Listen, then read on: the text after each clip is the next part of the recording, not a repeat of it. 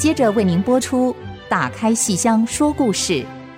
本节目由台积电文教基金会赞助。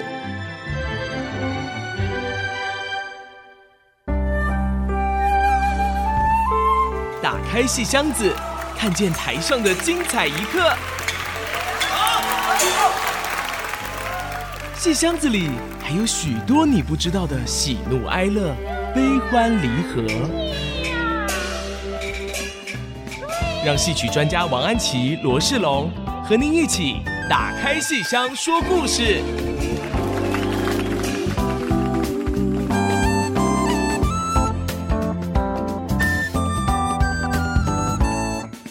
各位亲爱的听众朋友们，大家好！欢迎大家收听 FM 九七点五 IC 之音竹科广播电台《打开戏箱说故事》节目。我是节目主持人罗世龙，我是王安琪。我们的节目在每个星期五晚上八点首播，星期天下午一点重播。节目也会同步在 IC 之音随选即播、Apple Podcast、Google Podcast 以及 Spotify 同步上线。如果您是在 Podcast 收听，欢迎按下订阅，就会每集收到我们的节目，收听非常方便哦。那上个礼拜我们《红楼梦》中戏戏里梦红楼单元啊，跟安琪老师聊到王熙凤大闹宁国府这个戏，嗯嗯、呃，印象太深刻了。回家之后我就再看一下《红楼梦》这个小说啊。安琪老师上次提到个重点，令我印象深刻，说魏海明老师演这出戏是初犯，但是呢，另外一位前辈演员童芷苓老师演这个戏是惯犯。对，这不是我说的，是有戏迷朋友看了以后说的。哦、可是我们都非常认同。是，那其实这个小说里头，因为我自己对小说是比较熟悉的哈。那里面其实有另外一个是惯犯呢，就是 我们的这个要怎么形容他呢？每一次辣手摧花都带着新鲜感的。贾琏，他是一个惯犯。你讲你讲这个话，道貌岸然的感觉啊，这个这个不不是在讲我自己的心声啊，这个是纯粹客观的去读这个小说，嗯，所得到的一个感想。哦，对，所以今天我们就要跟安琪老师继续聊聊这出戏。这个魏海明老师当初是老师费了很大一番功夫。才说服魏老师来演这个角色，就是我心里面费了很大一番功夫。嗯、其实，呃，我是担心魏老师不肯演，因为他是梅派的青衣啊，端庄典雅、内敛含蓄，那怎么会是王熙凤呢？嗯、所以我心里很担心。可是呢，我跟他一讲以后，很快的，他也对这个角色，他就说这个戏非常有料。好，就是内容很丰富，所以他都知道王熙凤大闹宁国府一定好看，这个戏绝对受欢迎嘛。它是红学哈《红楼梦》这个小说的故事，可是又不是宝玉、黛玉、宝钗那种呃放不开的扭扭捏捏的谈恋爱，他演的是大老婆的加倍奉还。哇，这个谁谁不爱看这种 戏啊？而且这个大老婆的反击，大老婆抓小三儿，不是一般的乱闹，不是没有程度的一哭二闹三上吊。王熙凤是有手腕、有策略，而且她有威严、有气势啊。这个戏词里面有两句，她说：“我要摊开覆雨翻云手，施展争风吃醋才。”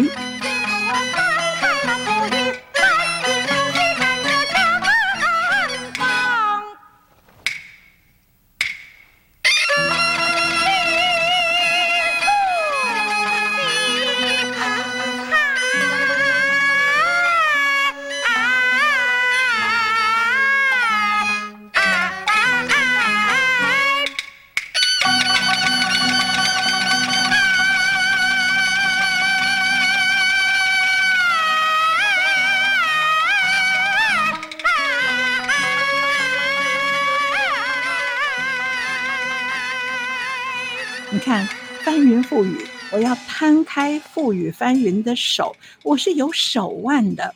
要争风吃醋，也要施展争风吃醋才。哦，是需要有才干吃醋要有才干是啊。这一般人一般人我们还没有办法呢，没有办法。可是魏海敏老师好厉害哦，他演这个戏哦，每次演哦。在一出场就先声夺人，我们大家可以注意看。如果您没有看过现场，而是看那个影片的话，你看他出场那几步路，哇，那个脊梁骨、腰杆挺得笔直，好，你不会注意到他的脚在走路，而是他全身是那么笔直，那么有威严的。他一出来就是一个当家少奶奶，威震全场。哎，这是他刚出场。那观众就已经要哇要倒退三步，那他还没有出场前，他人在后台，听到前面那个平儿跟着这个来旺啊、星儿啊他们在讲话的时候，他在后台就问了：“平儿跟谁说话呢？”哇，我学不像魏老师那个口吻，好可怕哦！你知道二奶奶要问的是什么事情？进去你就知道了。平儿，跟谁说话呢？奶奶，来旺来了，叫他进来。是。那个听众朋友可以试试看，可以自己在家里是一边听我们节目，就一边自己跟自己说说看，对，你试试看这个气势念得出吗？哎，念不出。如果你要叫平儿，你怎么怎么叫？我呀，我我。哎，平儿，哎，平儿，平儿，快过来！你平儿，你跟谁说话？对，我们就讲他平儿跟谁说话呀？哇，这句话一念在后台哦，哇，所有的观众都倒抽一口冷气。所以当他出场的时候，那个掌声啊，是从国家戏剧院的四楼铺天盖地的往下走。所以魏海敏每次都在这样的掌声中出场，而这才是成功的王熙凤。是，如果这个角色一出场气派不够大，他就注定输了。是，后面演的再怎么样都不精彩了。我们中文有一句话叫“先声夺人”，夺人，哎，就是这个感觉。对，幕后这个京剧叫幕后搭架子。你幕后讲一句话，哇，在台下的观众没有不竖耳倾听的，而且倒抽一口冷气，都觉得我们自己就是那个平儿了，就是 就是就觉得说那个魏老师该不会是在叫我吧？就吓死了，对，对，每个人都冒冷汗，对呀、啊，真的。然后他一出来是面对着这些下人们，然后他就好像审案子一样，就问这些下人们。我们家二爷就是我老公啊，是不是在外头搞了一个新二奶奶？你看他自己是二奶奶，是、哎，结果现在变成旧二奶奶。哎呦，居然出了一个新新二奶奶，哦，跟审案子一样的问了一番，问的这些下人们呢，一个一个吓得都呆掉了、木掉了。结果最后那个星儿要说。那个王熙凤问他：“这个星儿奶奶到底是从哪儿来的？是什么出身？”那个星儿嘴唇都发抖了，他结结巴巴地说：“ 啊，星儿奶奶是甄大奶奶的妹夫的奶奶的姨妹夫的姨奶奶的。” 哇，讲到这里，被那个王熙凤大吼一声：“ 哇！”然后他才啊发了一个抖啊，他说：“就是我们甄大奶奶的妹子尤二姐。”是，她是甄大爷府里头什么人呐？哎，她是这。哎，奴才该死，把一句要紧的话都给忘了说了。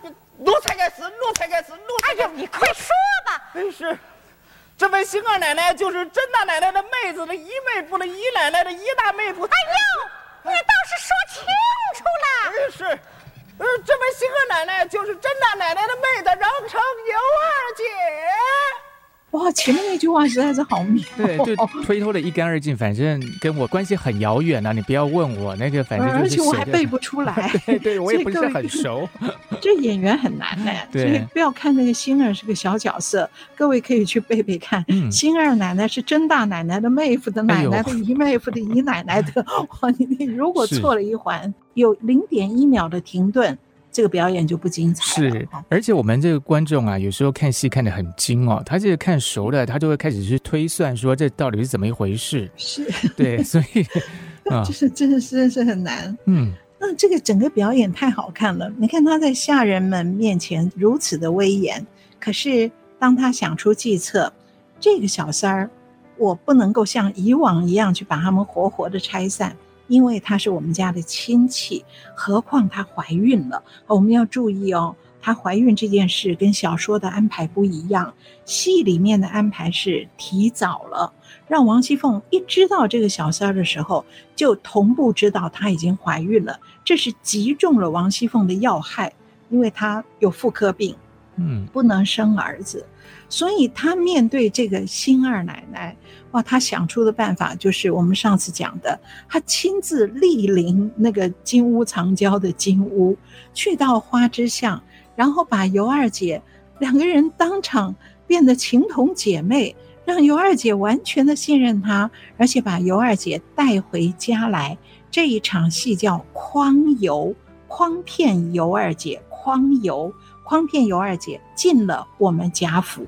你看，把个小三儿弄到自己眼皮子底下，随我摆活，这多厉害呀！是要多耐得住性子啊！对呀，可是他要。用这么温柔，哈，跟对亲妹妹一样的那个态度去对待尤二姐，可是这个表演好好玩哦。他面对尤二姐的时候啊，哎呀，他真的是亲热啊，哈，慈眉善目的说：“我们家二爷啊，在外面拈花惹草，我们两个一起来规劝他。”可是他脸一转过来，或是看到尤二姐转过去拿茶杯啊什么没面对他的时候，王熙凤就要露出她。真实的表情，或是嫉妒，或者是愤怒，又带着吃醋，把这个表情面对观众，让观众看到。所以这个戏虽然是悲剧，可是观众看的时候觉得好好玩哦。哎，你看到一个两面人在那边，哎，对，变来变去，翻脸比翻书还快。嗯、你刚才面对他的时候那么亲热，结果一转过来，哦，那张脸瞬间。就这样子变了，两面三刀，而且他变了之后，不是就这么固定的变了，他还要随时观察尤二姐有没有在注意我的神色。那当尤二姐哦，可能喝了抿了一口茶，然后把茶杯放下，抬头在面对我的时候，哇，那我又要立刻柔软起来，要立刻面对着尤二姐。所以你看这个戏难，嗯，因为演戏本来就是假扮。尤其是中国的戏曲，传统戏曲，它并没有让观众以为是真实的，并不是制造第四面墙，它是直接告诉观众，我们就是在演戏，我们是跟观众你们一起在演戏，所以戏曲本来就有两套交流系统。哦，哪两套呢？内交流系统跟外交流系统。哦是老师刚才讲到那第四面墙，就是指说在西方的那个写实主义，好像要让你看到舞台上的好像是真实的一样，好像你是隔着一个墙在看那个舞台上的那些人的生活啊、起居啊这种各方面。那但戏曲它是故意要让你知道说他是在表演。对，让观众知道我们就是假的，是我们就是在演戏，是演给你们看。是老师，您这倒是让我想到一个，但是跟这个王熙凤没有很直接关联啊。我就记得我小时候小学放学回家看那个中视有一个国剧大展，我第一次看的时候就看到一个丑角。他就上台，然后跟观众还讲话，说什么哦，今天来到中式摄影棚啊，什么什么的，我就印象非常深刻呀。我就觉得说，这不是古装的一个人吗？怎么怎么怎么跑来中式也就算了，还跑还跟我们讲，对 对，那时候真的觉得很奇怪，可是印象好深刻哦，到今天都还记得这个小时候的一个往事。嗯，演员可以直接跟观众讲话，这叫外交流系统。嗯，就是我在戏台之外，演员我可以跟台下的观众直接讲话的。是，所以这个叫直接的交流。对，那个时候真的是吓一跳，就说：“哎，他他为什么要这样？他为什么不好好的认真演戏？然后他是忘词了，还是说他就呃不是丑角就是插科打诨，临场抓梗，对，好有趣，是利用这套交流系统。”来临场插科打诨，嗯，所以其实戏曲啊，它真的是非常有智慧。我觉得在很几百年以前就已经想清楚这个写实非写实这件事情哦。因为坦白讲，其实像西方那一套做法，事实上就算他舞台上弄得非常写实好了，其实我们买票进戏院，其实就知道是在看戏嘛，就知道那是一个假的东西嘛。你是不是说西方西方西方对。肉？对哦对对对对，对，然后 就像以前我们在戏剧系的时候，也是上了什么自然主义、写实主义啊，他就是说什么你为了舞台上要放一块肉，然后还要在当天早上去买，然后可能有一些滴着血啊 什么这种，然后让在舞台上看起来像真的一样。其实那时候看到就觉得说，上课上到这边就觉得哇，当事人好拼哦，这个什么？那而且其实就是忙死那些幕后工作人员了。老师知道我们进剧场，当天是很忙的。对。然后我就是当对，我要对我要去买菜，而且万一要是没有买，要买到东市买、安监、西市买 什么那种感觉，这样就是买不到，而且还要滴着血的，那怎么办？而且那个肉放在剧场放久，其实它也不会滴血，然后又有苍蝇啊，古代卫生条件也没这么好，那怎么办？所以我觉得戏曲真的太有智慧了，嗯、真的是这样讲。我们这种学中国戏曲的人好高兴哦。老师不要这样讲，我也是热爱中国戏曲。是是是是是。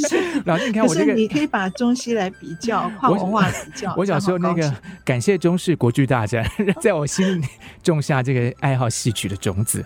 对，你看印象有多深呢？是。不过另外一套交流系统，我们先休息一下，待会再回过头来继续跟大家聊。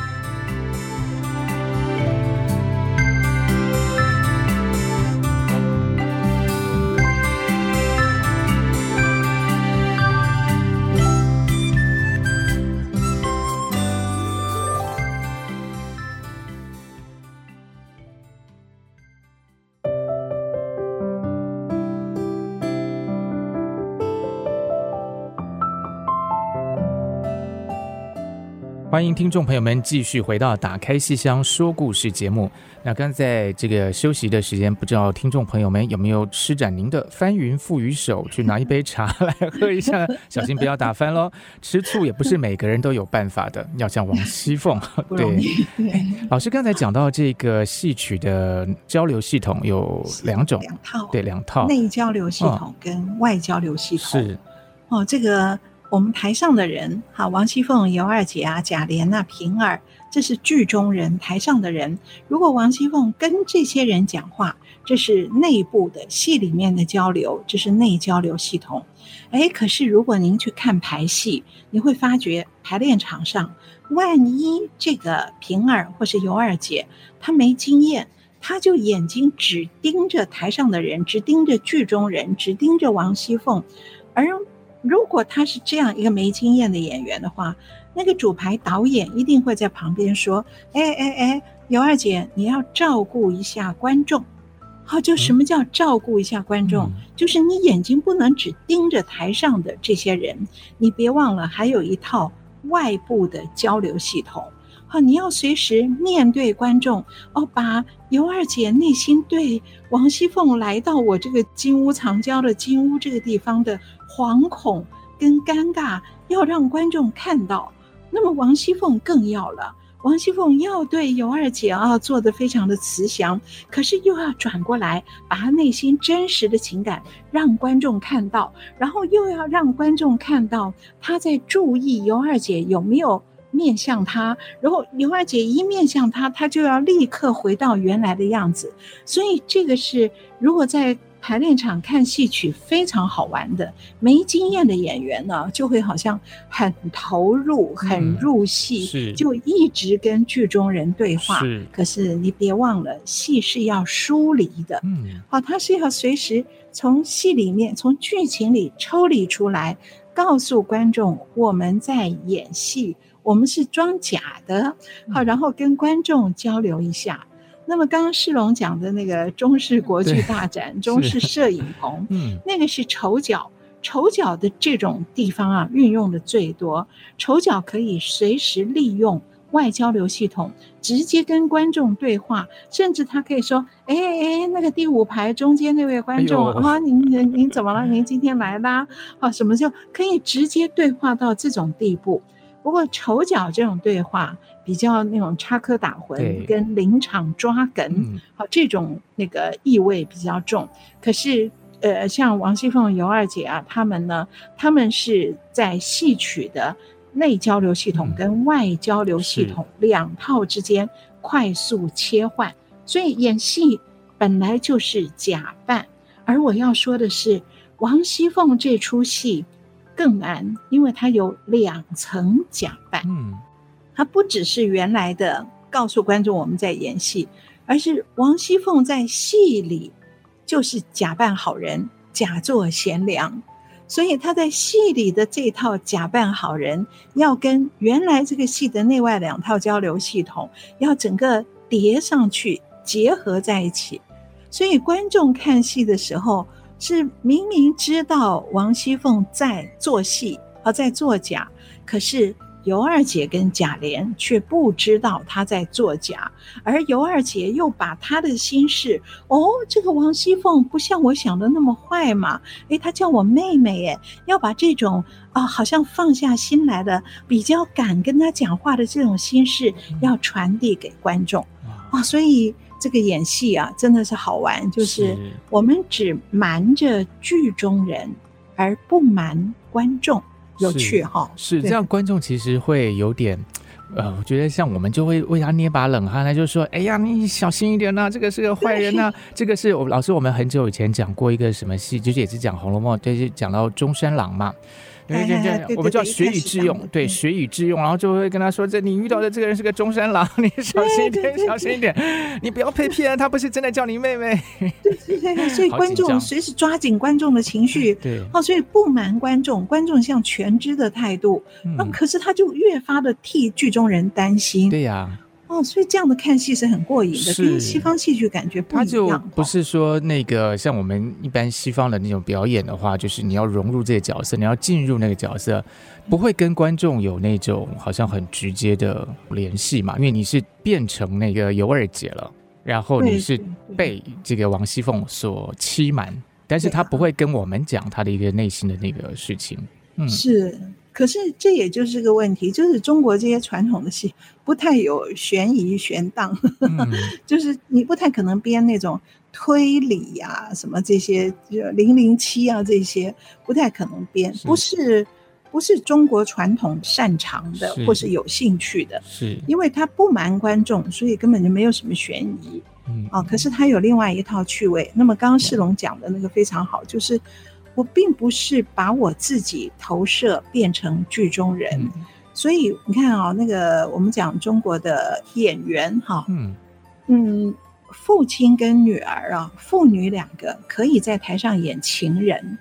而且可以演那个 爸爸演那个嫖客，是。是 我记得有一次我在京剧新美学那个课堂里头，因为呃张玉华团长来给我们讲课啊，他就说，哎，像西方的这个演戏啊，因为你是。进入那个角色了，对对，所以呢，他说很多像像好莱坞，本来在电影里头是演情侣的，演着演着呢，其实也变成是现实生活中的情侣了，因为你已经融入那个角色了，对。对。可是呢，在戏曲里头就比较不会有这种情况，因为会画一条线，因为你不是真的，不是真的百分之百变成那个角色，对。那其实中间有另外一条线在那里。所以那时候听了，哎、嗯，我们就哎恍然大悟说，说对，其实这个就是东西方这个戏剧特质的一些不同。对、嗯，所以我们不会去讲说，哦，必须要年轻的演员演年轻的剧中人，嗯，所以我们才有七十八岁的人演潘金莲，嗯，然后那个武松只有二十八岁，是，就是这个，我们也会觉得很好看，只要他演得好，你不会被他们的。真实的年龄所限制是，所以像我刚刚讲的，爸爸演嫖客，女儿演那个妓女，对，那观众不会觉得哇，不会觉得是什么，是好像逆伦的或者是什么。那要是用我们那个史坦尼斯拉夫斯基那一套的话，那真的就是很可怕了。那这个哇，那个现实生活中两个人怎么面对面啊？这 哇，已经不是翻云覆雨手可以解决的问题了。这个是啊，所以这个传统这个戏曲来演王熙凤这个戏真的很有趣。嗯，好，他就是用两层假扮，以及这个瞒剧中人，不瞒观众，可是让这个戏推展的抓紧全体观众的情感，跟剧中人一同呼吸。好，嗯，所以我们看到那个王熙凤啊，对尤二姐那么好，还把她接回家，真的是把她当好妹妹这样的看待哦。所以让贾琏出差回来以后，哎呀，简直是不能相信，而又。不能不信，因为王熙凤做的跟真的一样。是，哎，所以一下子这个尤二姐，王熙凤也取得了尤二姐的信任，也取得了她老公的信任。可是，一方面取得信任，一方面王熙凤又在暗中谋划，翻云覆雨哈。是，嗯，她的策略是全盘布局，叫人来告，她去策动一个人来告，告他们贾家，告谁呢？告她丈夫，哦、告贾琏，哇，好厉害哦！哦，她叫谁来告？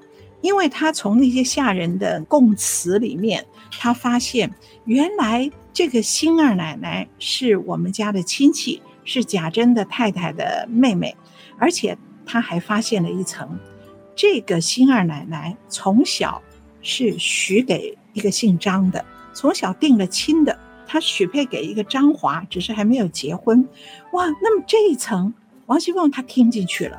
王熙凤听到以后，绝对不会忽略这一层。那么贾琏是怎么能够从张华这个已经定过亲的对象手里把尤二姐娶回来呢？贾琏是花了钱了，他送了一些银子给那个张华。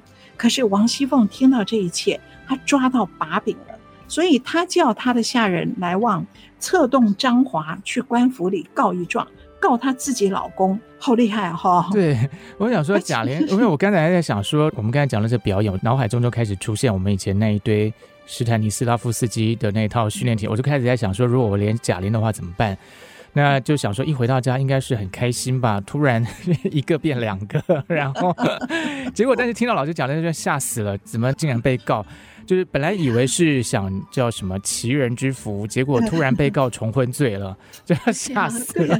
而且那个罪还不止重婚，还很多 啊，罪名很多。好，我们等一下下一集我们再来讲那个罪名。是是是，这个我们就待会来开堂来审理贾琏了。好，我们先休息一下，待会儿马上回来。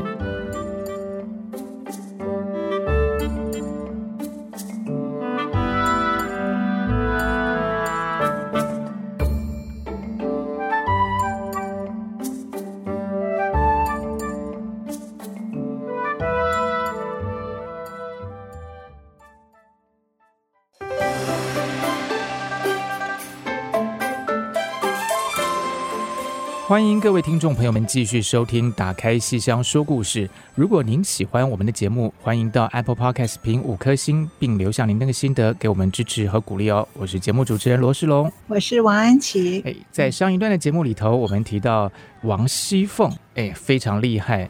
她打听到一个事情，就是很久很久以前，尤二姐其实许配给呃一个叫张华的人，所以就去呃，好像要想办法去告个状，告官府。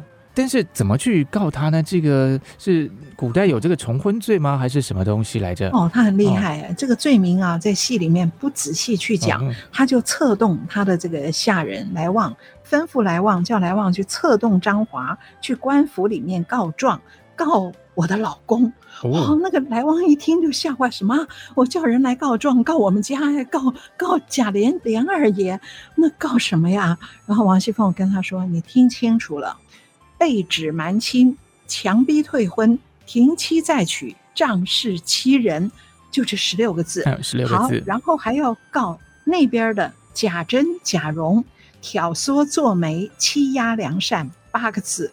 所以前面十六个字，嗯、后面八个字，总共二十四个字。告我们二爷的有四句话，你给我记住了。记住。这头一句是被指瞒亲，被指瞒亲，背着皇上瞒着父母。这第二句是仗势欺人，仗势欺人。嗯，这第三句是停妻再娶，停妻再娶。这第四句是强逼退婚，强逼退婚。嗯，一共十六个字，十六个字，你给我记住了，记住了。告那边假真假容的是挑唆作媒，欺压良善，一共八个字。八个字，记住了。记住了。好，你背一遍我听听。呃，你背一遍我听听。哎哎哎，老师，我我看来不及 签抄笔记。背背 背纸，背纸，背纸蛮轻。为什么背纸蛮轻呢？因为当时他们国孝家孝两层孝服在身，他们家里面，我们不是上次说到说，为什么贾琏会看上尤二姐？其实是在丧礼。哦，对，是贾珍的父亲过世。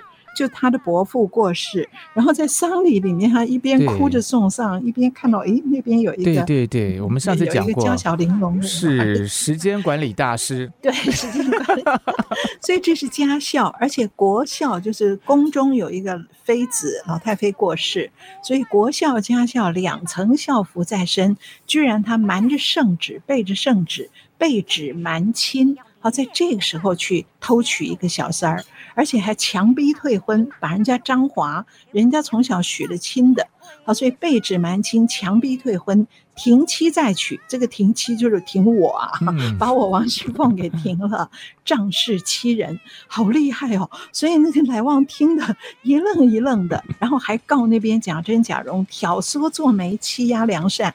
哎，所以这个剧本厉害，就是不讲那个细节，我就给你这么前面十六个字，后面八个字，我就给你 安个罪名。对呀、啊，结果那个张华当然被一挑唆，就去告状了。嗯、结果官府来人。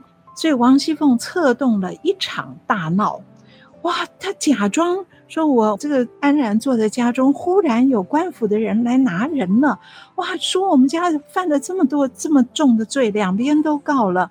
好，那荣国府、宁国府都告了。所以王熙凤这场大闹，这个大闹宁国府这场戏演的真的是妙绝了。嗯、然后闹到那个贾珍呢。都跪下来了，向他的堂弟媳妇跪下来了。然后那个贾琏当然躲在那个屏风后面都不敢出来。然后王熙凤上去还打了贾珍的太太的耳光，所以一场大闹，那观众是笑翻了。而闹到最高点，老祖宗到。所以你想，这个府里头这么闹，老祖宗当然听说了，所以贾母在这时候来了，哦，全部的人吓死了，而没有想到王熙凤在迎接老祖宗一坐定，老祖宗已经听说了有人来告了，什么什么到底怎么回事？怎么还有一个小三呢？什么事情？而且还是强娶来的，人家有丈夫的，而结果王熙凤却笑脸迎人说：“哎，这是一桩喜事。”哦，所有人都听了什么？刚刚你不是在那边骂我们闹成这样，怎么对着老祖宗却说是一桩喜事呢？因为王熙凤说：“我把一切都摆平了，我出了银子，把这一切官司摆平了。那老祖宗，你只要安安心心的接受。”我的老公贾琏，他娶了一个新二奶奶，然后过不久，那你就等着抱一个白白胖胖的大重孙子吧。哇，真厉害呀！这么一桩事情，等老祖宗一出来，他脸一变，然后变成了喜事。而更重要的是，他不只要把这个事由闹剧哈，由乱世变成喜事，而是老祖宗说我不相信。你这个醋坛子会给你老公娶一个小三儿吗？竟会如此贤良，为你丈夫娶个漂亮的儿房。哎呦，王熙凤说：“你看我说什么你都不信，那么我要拿个真凭实据。这个新二奶奶已经被我接进府里来了，您看到就知道。所以王熙凤的目的是要这个尤二姐。”在这一场天翻地覆的大闹中，被逼着推出来见众人，见老祖宗，哇！所以尤二姐出来的时候尴尬到极点，和这一阵把我吓得胆战心惊。何府中为我弄得地覆天翻，而偏偏在这个时候我要见老祖宗，哎呀，我就拿什么脸面到人前呢？结果王熙凤说：“没关系，一切都有姐姐我在呢，你跟着我就好了。”哇，说真会做人，那真可怕呀！嗯、然后他预期到老祖宗看到尤二姐会是什么反应？尤二姐长得不错哦。嗯。然后老祖宗看到她，第一句话摸着她的手，说了一句：“齐全的很。”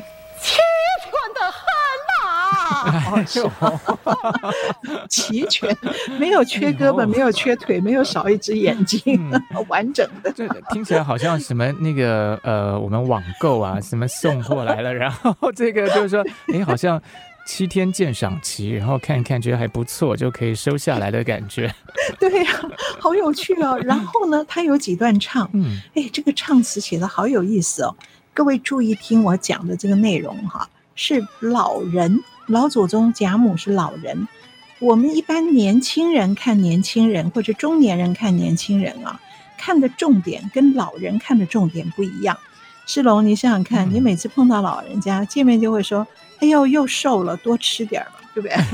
所以老人最喜欢看你胖了还是瘦了。啊，有的人说又发福了，胖了，对不对？所以我们都最怕这些老人了，好像无所遁形啊，因为他们都会把这一切都直接从你的体型说。哎，这个贾母果然就是如此哎。他先称赞尤二姐齐全的很，然后唱的时候说她啊骨肉停云秀气藏，聪明不露轻狂相，举止之间见大方。然后他有两句唱，要说是胖，也不像那宝钗样；要说是瘦，也不像那林姑娘。哎呦，这两句写的多好，押韵呢。对，要说是胖，也不像那宝钗的样子，宝钗样；要说是瘦，也不像那林姑娘样跟娘，对不对？押韵呢，对不对？是啊，是这样，不胖不瘦，不高不矮，眉清目秀，娇小大方，一齐都兼上。哇，在大观园里举世无双，哇，这完全是老人看小孩的那个眼光，直接会去讲胖瘦，哦，就他这很好玩呢。是他这样讲，真是太奇怪了啊！这简直好像在讲一盘烤鸭什么一样，这怎么？可是我觉得老人看人都是这样，然后又又 又，你这皮肤今天怎么多好啊？然后你又瘦了，又这边就这么眼睛怎么了？然后就是所以真的是难怪古代人都说什么“民以食为天”，因为我觉得我们看到人就想到吃的东西，然后呢。这些都用着瘦啊、胖啊这种，好像在论斤论两。哇，这讲到这个，好像跟我们刚才讲什么自然主义、写实主义，竟然好像连接在一起，就是那一块肉。写的很写实。哦，我这要引以为戒，我老了以后见人绝对不说你又胖了，你又瘦了，绝对不讲这种话。而且他夸赞尤二姐这话还没唱完，接下来他还唱哦，他外表好看且不讲。还看出这孩子别有一副好心肠。你看，老人看人也是如此哦，会看得出人是好人还是坏人啊？你看他含羞脉脉可怜样，到这边都是夸赞。王熙凤听的这都在她的意料之中。可是下一句话突然转了，全不像你凤丫头。哎，怎么说到我了？全不像你凤丫头，柳眉倒竖，杏眼圆睁。活像个猛张飞，手持长矛，一声喝断大桥梁。哇，王熙凤好像躺着都中枪啊。他设计安排好了一切，让尤二姐在这么尴尬的场面中被推出来。然后他也预料得到，老祖宗看到尤二姐是会接纳这个媳妇的，是会喜欢她的，会夸赞她的。可是没有想到，老祖宗会拿自己。跟她来比，然后居然说我像个猛张飞，哦，手持着长矛，丈八长矛，一声喝断灞桥梁。哎呦，所以王熙凤一阵好尴尬呀，她就只有撒娇的说：“哟，你们大家伙来瞧啊，老祖宗把人家比作了美天仙，把我当做了猛张飞啦。”哎，可是接下来贾母不是省油的灯哦，贾母怎么回应？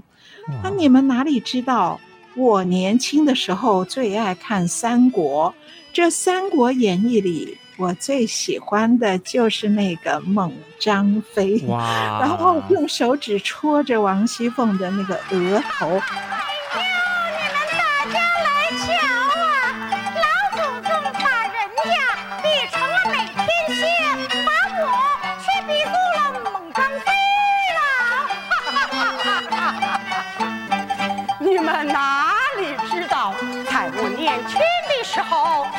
最喜爱看《三国演义》，这三国里面，我最喜爱的就是那个张飞呀。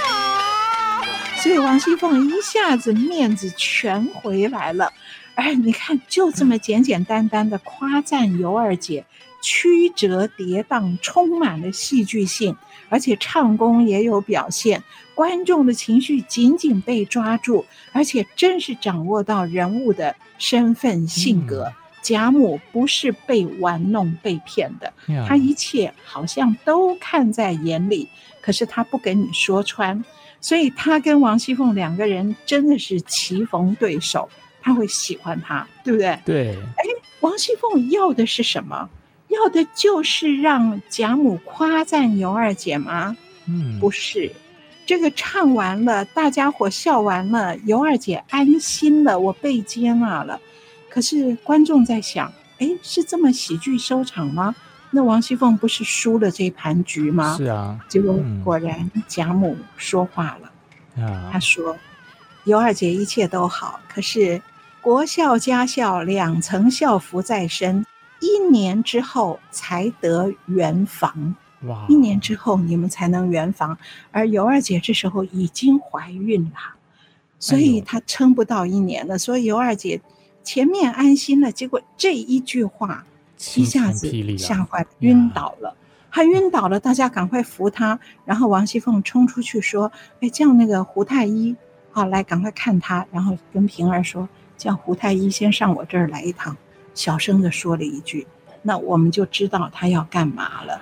他要暗放堕胎药哇，所以好可怕哦！呀，我我觉得我们需要一个这个稍微 舒缓一下，对，因为这个实在太恐怖了。这一段戏这个情绪的那个跌宕起伏太多了，我们有已经有点受不了，我们要稍微休息休息 休息一下，我们稍 稍待片刻，马上回来。好。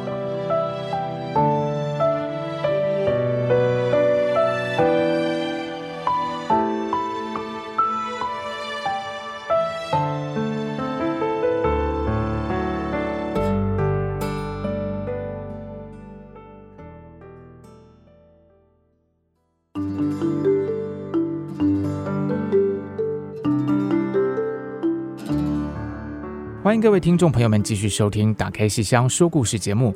诶，其实，在这个实际演出王熙凤大闹宁国府的时候，刚才我们讲的那一段戏演完之后，刚好也就是中场休息哦，所以我们这个节奏，诶诶，还算是蛮搭得起来的。那好像听安琪老师说，这出戏在然后下半场的时候，因为王熙凤好像这个整个造型啊、服装有一点改变。对，哦，你看刚才大闹。哇！大家整个的情绪到这样的一个沸腾点，然后下半场王熙凤又出来了，嗯，她换了一套服装。哎，我来讲一下我们这个戏的服装设计。好呀，好呀。那个这个戏一开始王熙凤出来的时候，就是听说了我们的琏二爷弄了一个新二奶奶，所以她很气。好，那么可是。写实的具体背景是国校家校两层校服在身，那个时候王熙凤应该是穿白带孝的。可是你想想，如果一出场是个穿白带孝的王熙凤，她怎么去审问下人？怎么去翻云覆雨去谋划这一切要抓小三儿的这个过程呢？所以，如果穿白带孝显得很没有气势，对不对？嗯。所以那个时候，那个服装设计师。蔡玉芬老师跟这个导演李小平，我们就开那个设计会议，就在想，不能写实的按照具体的剧情穿白带孝，可是又不能让他穿上红色的有气势的衣服，那总不能在那个时候穿红啊。所以后来设计了一套，里面是全白的，外罩红纱，那个红色的哈是可以透见里面的白，所以让我们看到。外面是他的性格，他是这么张扬、这么有掌控力的红色、大红色，而里面的白色是写实的当时的这个情境。那么在这个情境中，他才能够这样去审这个下人们，然后去安排一切。然后接下来他准备要去尤二姐家去诓骗尤二姐，好把她从那个花之巷金屋把她诓回自己眼皮子底下。那去见尤二姐的时候，她要假扮啦，所以她就穿了，也不是全白，而是一种那个那个叫什么白呀？就是像薏仁米一样的那种颜色哈。因为全白的有点太亮，它就是稍稍有那么一点点黄，可是基本上是素服，就代表说你瞧瞧你哈，你们在这里新婚燕尔，好，我的老公金屋藏娇，你尤二姐穿了一身。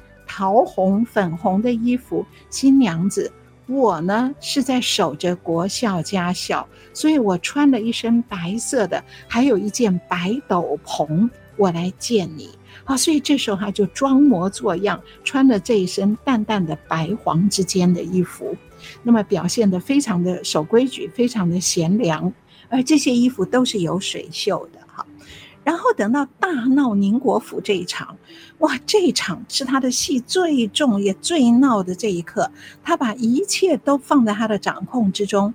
这时候，我们让他穿了黄色，可是绝对不是宫殿的黄色，因为你不能演变成皇家哈，不能变成皇后、皇妃，可是是黄色，就等于说让我们看到这个黄，联想起是权势的最高点。可是却又不是上面绣着龙凤的那种皇家的衣服，可是让他穿着黄，表示他掌控了一切，而且在满台那么多演员、那么多剧中人之间，他的黄非常的醒目，而都是有水袖的。好，然后老祖宗出来了，哦，他拿着水袖啊，然后再拿一把扇子去帮老祖宗扇扇子啊，去谄媚。好，好，所以前半场。由这样子的一个服装的设计，到下半场大闹之后，尤其大闹的最后一句是让胡太医待会儿上我房里来一趟。好，我们就知道他要下堕胎药了。所以下半场一开始，我们知道尤二姐的孩子掉了，所以王熙凤心头大患，除了她把水袖拿掉了。她穿了一件没有水袖的，有一点像清朝的旗袍的那种款式，换成了蓝色。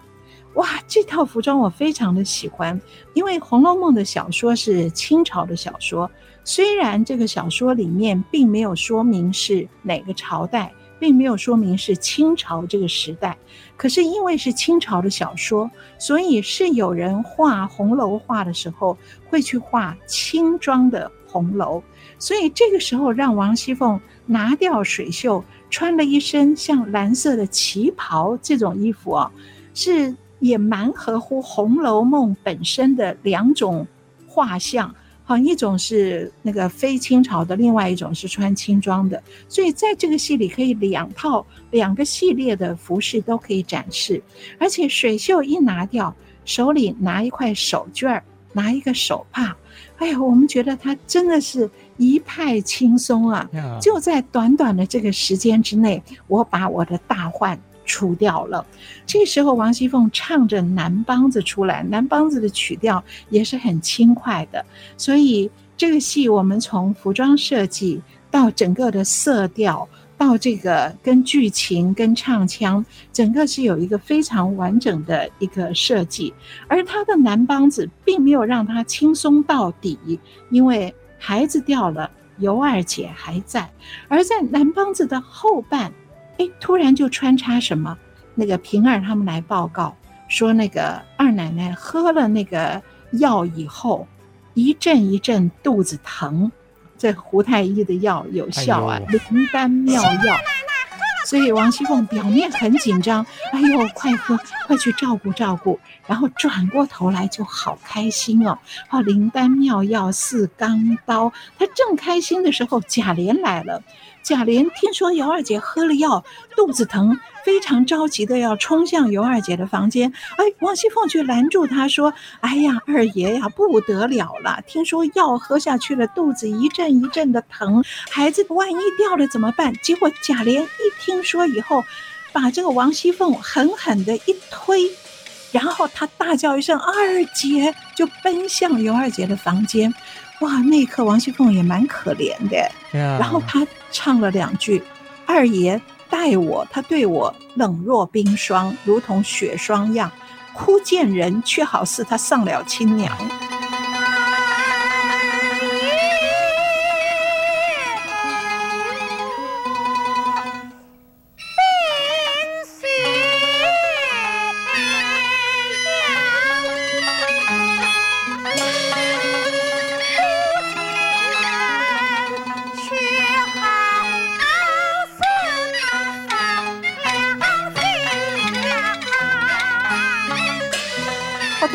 人好像他上了他妈一样，他死了他妈一样，所以他下定决心，他把手帕一转，下定决心我要斩草除根。哇，好厉害哦！这个我觉得魏海敏演的好好，她不是一个专门这个辣手摧花的一个坏女人，她没有演成惯犯，她在那一刻，她也曾经想要保全尤二姐，只要孩子掉了就好。可是，在这一刻，因为她老公的态度。让他决定斩草除根。所以魏海明演的是初犯，演的真好。是这个做人还是要留点余地。这个复仇是一步一步逼出来的，绝对不是自然而然长出来的。是，这个戏还有一部分哦，我们要留到下次再跟听众朋友们继续分享。而且我们这个戏，刚刚世龙说的。嗯王熙凤魏姐演的是初犯，嗯，可是我们这戏里还有一个惯犯，哎，我们要下次再讲。对，我们先卖个关子喽。那今天的节目就先暂时进行到这里。我们的节目也会在 IC 之音随选直播、Apple Podcast、Google Podcast、Spotify 同步上线，欢迎大家收听。如果您对我们的节目有任何建议，欢迎到 IC 之音网站打开戏箱说故事节目页面留言。打开戏箱说故事节目，我是罗世龙，我是王安琪，我们下次再见，拜拜。本节目由台积电文教基金会赞助播出。台积电文教基金会深耕文化经典，引动艺术风潮，与您共筑美善社会。